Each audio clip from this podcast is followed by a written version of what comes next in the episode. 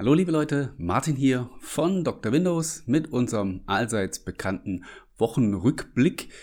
Ja, der ein bisschen spärlich eigentlich ausfällt diese Woche, denn es war abgesehen von der E3 natürlich nicht allzu viel los in der Windows-Welt. Das ist ganz normal. Wir nähern uns der Sommerflaute und ja, da geht alles ein bisschen langsamer. Wie gesagt, wir hatten die E3, da war natürlich jede Menge los und da möchte ich euch an der Stelle eigentlich empfehlen, den äh, Onecast vom vergangenen Mittwoch euch anzuschauen. Da hatten wir den Daniel auch zu Gast, der so ein richtig cooler Xbox Insider ist und mit dem wir all die News und Ankündigungen von Microsoft von der E3 besprochen haben und da gibt's jede Menge zu hören.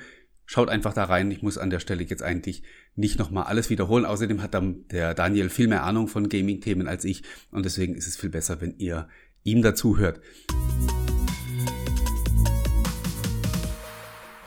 Dann haben wir Abschied genommen diese Woche vom Lumia 640 und 640 XL, weil nämlich für Windows 10 Mobile in der Version 17.03 endgültig der Support ausgelaufen ist und ja, das waren die einzigen beiden Geräte, die auf diesem Update stehen geblieben sind. Äh, die anderen waren entweder schon vorher am Ende oder sind noch bis zur Version 17.09 weitergekommen. Eigentlich nur noch eine Randnotiz. Ich weiß, Windows 10 Mobile, alles ist gesagt. Ähm, das System liegt in den letzten Zügen und ähm, ja, auch wenn es noch immer noch viele Fans gibt, die ihre Geräte liebevoll streicheln. Ähm, schade, ich finde es auch immer noch schade, dass es vorbei ist. Und deswegen habe ich auch diese Woche ähm, das Thema mit dem Lumia 640 und 640 XL nochmal aufgegriffen, weil es natürlich auch in der Community super beliebte Geräte waren. Und für die damaligen Verhältnisse, oder eigentlich sogar heute noch, äh, die, also die Geräte haben um die 200 Euro gekostet. Das kleine 640er bisschen weniger, das 640 äh, XL bisschen mehr.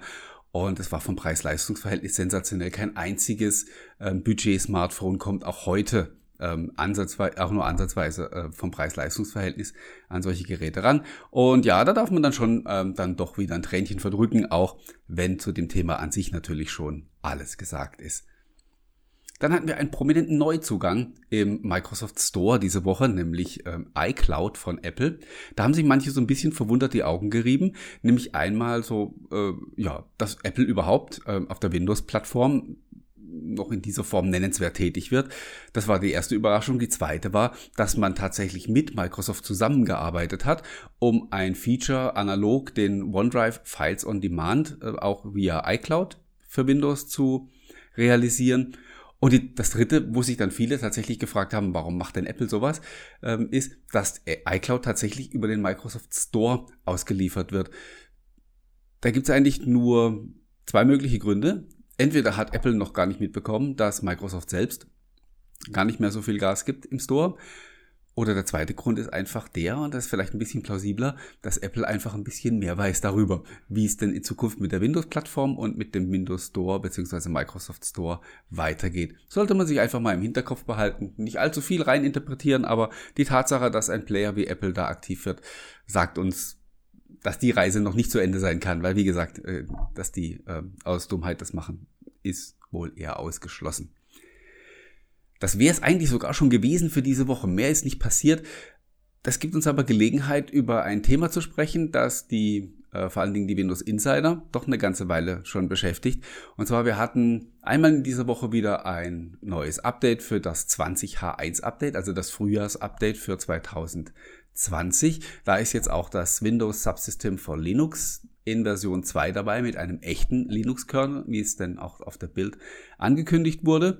Das heißt, hier geht die Entwicklung so allmählich voran. Es hat sich da zwar noch nichts Spektakuläres getan, aber hier, ja, arbeitet man sich eben so langsam vorwärts. Wovon wir noch gar nichts gehört haben und was deswegen immer auch wieder äh, Gegenstand von Diskussionen ist, ist das Herbst-Update für Windows 10, also 19H2 oder Version 1909 oder wie es dann auch immer heißen wird. Und alles, was wir wissen, ist, dass Microsoft mehrfach schon betont hat, ja, dass so ein Update wird es auf jeden Fall geben. Deswegen, dessen kann man sich allein schon deswegen sicher sein, weil die Herbstversionen ja die sind, die für die Unternehmen einen längeren Support-Zyklus haben. Das heißt, das sind die Versionen, die eigentlich für die Unternehmen, für den produktiven Einsatz gedacht sind. Deswegen ist es ziemlich unvorstellbar, dass Microsoft dieses Update auslässt.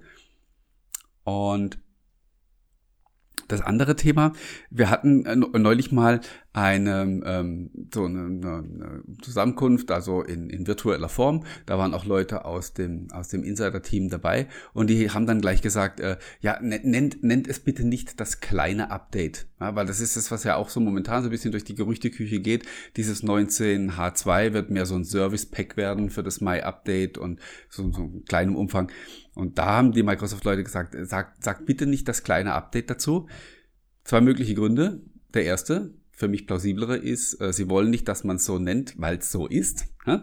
Und ähm, der zweite Grund, ich glaube, ist aber auch jetzt eine Spekulation, dass ähm, es hier ganz entscheidend auch um äh, Microsoft Edge geht. Und wir erinnern uns, was ich gerade gesagt habe. Die Herbst-Updates sind diejenigen für die Unternehmen. Und wir werden in Zukunft vermutlich sehen, dass die Unternehmen immer nur die, die Herbstversionen einsetzen. Und deswegen ist es für Microsoft einigermaßen wichtig, in das Herbst-Update auch den neuen Microsoft Edge schon als Standard mit reinzukriegen.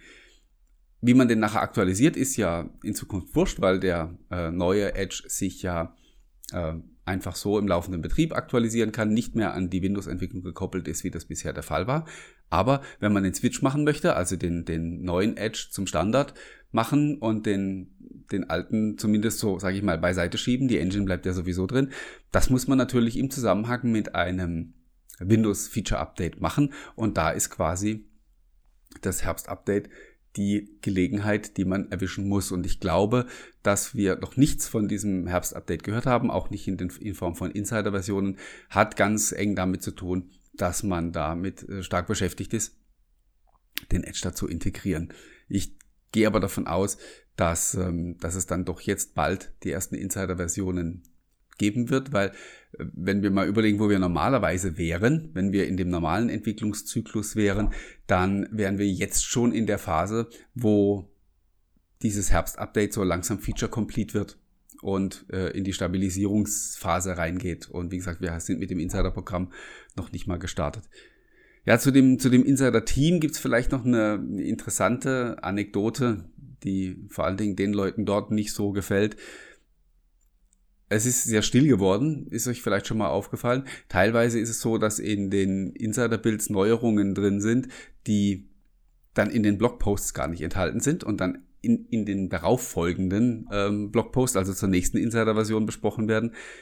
Das hat tatsächlich damit zu tun, dass ähm, sich da die Zeiten intern ein bisschen geändert haben bei Microsoft.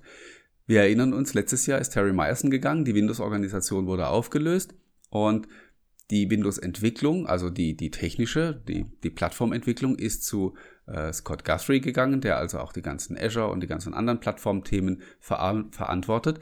Und ursprünglich hatte man auch das Insider-Team in diese Abteilung gesteckt, hat sie dann aber nach kurzer Zeit da rausgeholt und hat sie in diesen Bereich User Experience von Joe Belfiore reingesteckt. Und das ist alles nicht so ganz freiwillig passiert.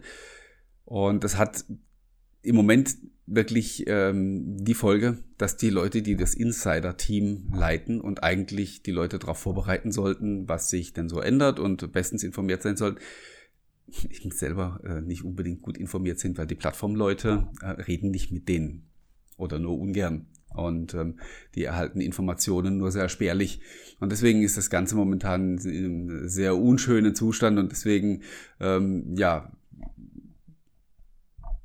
passiert da auch nicht so, nicht so viel, beziehungsweise die Informationen fließen nur spärlich. Schade, man kann nur hoffen, ähm, dass das schnell wieder besser wird, weil das erinnert einen doch so ein bisschen an die alten Zeiten, wo, wenn wir zurückdenken an ähm, Steven Sinowski, der ja Windows 8 quasi allein so, sozusagen entwickelt hat, äh, abgeschottet vom Rest von Microsoft und kein anderer durfte mitreden. Und momentan haben wir wieder so eine ganz ähnliche Situation in der, in der Windows-Entwicklung, dass eben die, die Plattformjungs ihr Ding machen und ja, mit den anderen Bereichen, die da noch beteiligt sind, nicht unbedingt reden. Und ähm, ja, das kann auf Dauer natürlich nicht gut sein und entspricht auch gar nicht dem, wie, wie Microsoft ansonsten so unterwegs ist. Schauen wir mal, vielleicht sieht's bis nächste Woche schon wieder ganz anders aus. Ich darf euch an dieser Stelle allerdings schon darauf hinweisen, ich ähm, werde nächste Woche wahrscheinlich ähm, keinen Rückblick und kein Podcast oder Video liefern. Ich bin ab Mitte der Woche äh, dann vermutlich auch so ziemlich ganz weg. Das heißt, äh, ich wird, ich nehme mir mal so ein paar Tage komplett frei und deswegen wird's nächste Woche keinen Wochenrückblick geben und in der zweiten Wochenhälfte auch generell auf Dr. Windows vermutlich sehr, sehr ruhig werden. Aber äh, wir werden es überleben. In diesem Sinne, vielen Dank fürs Zuschauen und fürs Zuhören und wir sehen und hören uns dann in der übernächsten Woche wieder und mal sehen, vielleicht ist bis dahin ja wieder was Spannendes passiert. Bis dahin, vielen Dank, ciao, ciao und bye, bye.